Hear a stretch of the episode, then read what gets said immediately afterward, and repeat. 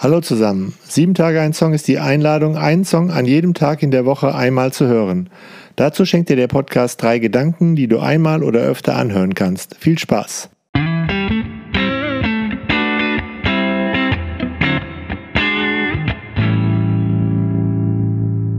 Sieben Tage ein Song, Folge 60, Blackfoes, Mekläve am Läve.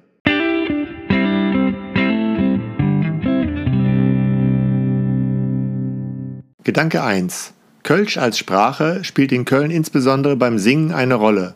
Und gerade Lieder sind auch immer so etwas wie Träger von Hoffnung und Zuversicht. Hallo zusammen, ich freue mich sehr, bei sieben Tage ein Song dabei sein zu dürfen. Zuerst möchte ich mich mal vorstellen. Mein Name ist Harald von Bonn und neben Familie und Job hat meine zweite Muttersprache, nämlich Kölsch, einen hohen Stellenwert in meinem Leben.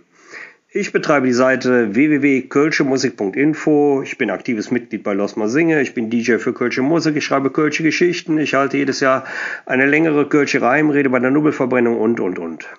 Ja, man kann sagen, ich bin ein Mensch, der sich viel mit der Musik und der Sprache seiner Heimat auseinandersetzt. Und meine Heimat ist nun mal Köln. Eine, wenn nicht gar die Stadt der Lieder.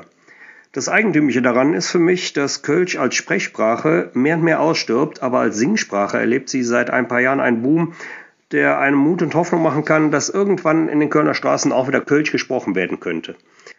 Mut und Hoffnung sind auch die Stichworte, die direkt zu dem Lied führen, das ich euch heute vorstellen möchte. Mir Kläver am Läve von den Black Föß. Das Lied stammt aus 1984, also aus einer Zeit, als das Umweltbewusstsein immer stärker wurde, als die Grünen erstmals, damals politisch wie optisch noch deutlich anders als heute, in die Parlamente einzogen. Und so passte das Lied, das ich euch ein wenig näher bringen möchte, damals gut in die Zeit.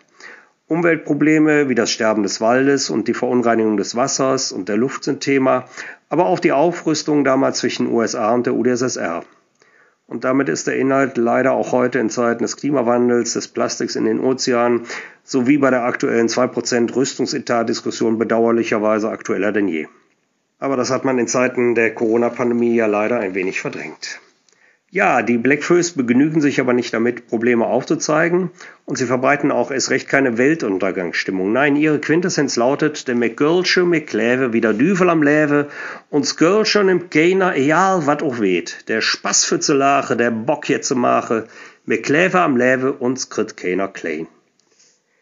Diese Mentalität, sich dagegen aufzulehnen, mit Mut und Hoffnung dagegen zu halten, kommt in der letzten Strophe noch einmal sehr deutlich zum Ausdruck.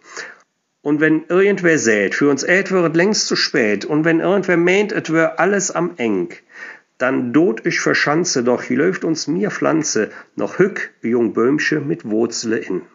Denn auch das hat uns die Geschichte ja immer wieder gelehrt. Auch wenn die Zukunft vielleicht düster und grau erscheinen mag, am Ende hat sich die Menschheit, die Gesellschaft auch immer wieder am eigenen Schopf aus dem Sumpf herausgezogen.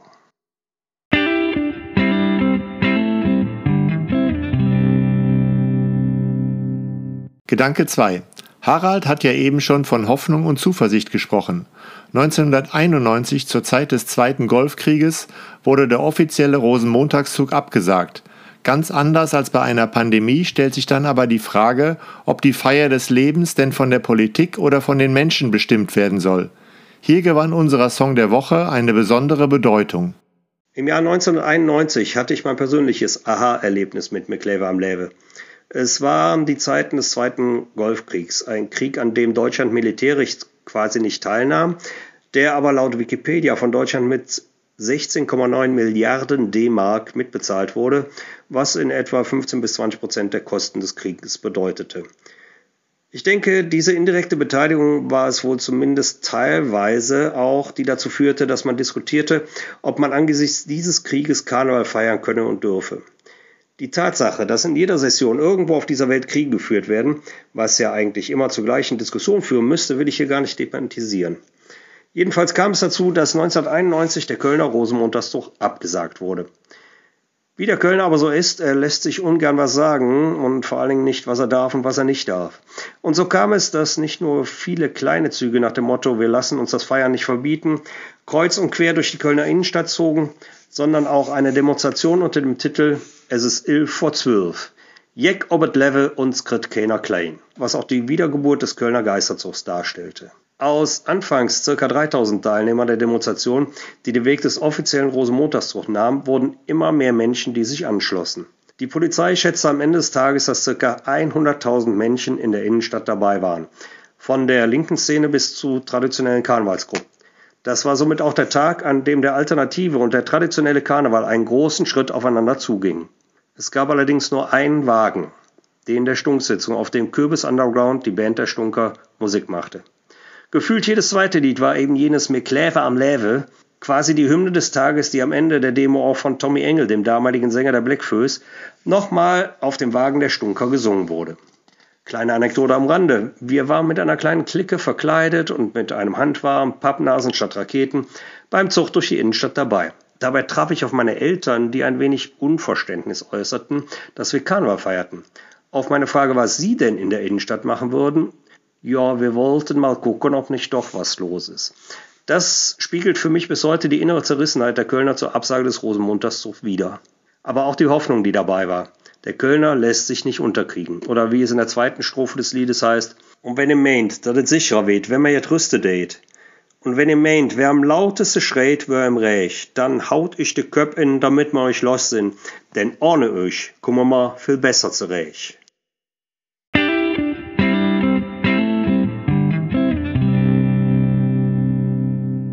Gedanke 3. Singen und gute Laune muss nicht automatisch platt und hohl bedeuten. Gute Laune ist auch immer ein Motor für Hoffnung. Und dieser Song hat eben beide Elemente. Er fordert einfach dazu auf, seine Lebensenergie zu mobilisieren. Denn diese Energie ist nötig, um aus den Tälern herauszukommen, in die einen das Leben manchmal führt. Wie sehr das Lied aber auch missverstanden werden kann, wurde mir im Frühjahr letzten Jahres bewusst. Zu Beginn der Corona-Krise hatte ich es auf Facebook gepostet, ohne weitere Kommentierung und eigentlich als Mutmacher gedacht. Gut gemeint war zumindest nicht für alle dann auch gut gemacht, denn auch wenn es auf der einen Seite viel Zuspruch gab, gab es von anderer Seite von Menschen, die um ihre Existenz fürchteten, auch vehemente Angriffe, wie ich denn so ein gute Laune-Lied posten könne, wenn in manchen Branchen alles im Bach runterginge. Das hat mich damals sehr erstaunt getroffen und auch nachdenklich gemacht. Bei Musik wird scheinbar immer noch die Melodie mehr wahrgenommen als der Text. Die Message einer Passage. Und wenn irgendwer meint, es wäre alles am eng, dann durch von Schanzen, auch läuft uns mal Pflanzen, auch Hücke, jung Blömchen mit Wurzel in, die kann man doch gar nicht fürs verstehen, dachte ich. Denn letztendlich ist es doch, ja, was kütt mir, kommen wir wieder. Oder anders gesagt, am Ende wird alles gut. Und wenn es noch nicht gut ist, ist es noch nicht das Ende. Ja, zum Abschluss sage ich danke fürs Zuhören und ich verrate euch noch einen kleinen Insider zum Lied, den mir Erich Stockloser von dem Föß verraten hat. Die Melodie ist ein altes Traditional von der britischen Insel. Der Sänger Franz Hubert Wolfgang Remling aus Köln-Radertal versuchte sich damals noch mit Kölscher Musik und hatte ein entsprechendes Kölsches Lied zur Melodie geschrieben.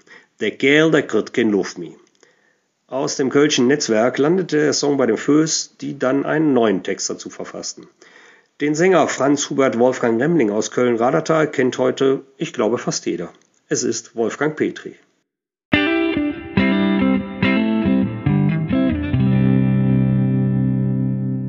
Abonniert sieben Tage ein Song überall da, wo ihr Podcast hört. Folgt der Playlist bei Spotify, schenkt mir ein Abo bei Instagram und Facebook. Ich freue mich dort auch über Rückmeldungen oder eben eine Mail an post at 7tage1song.de.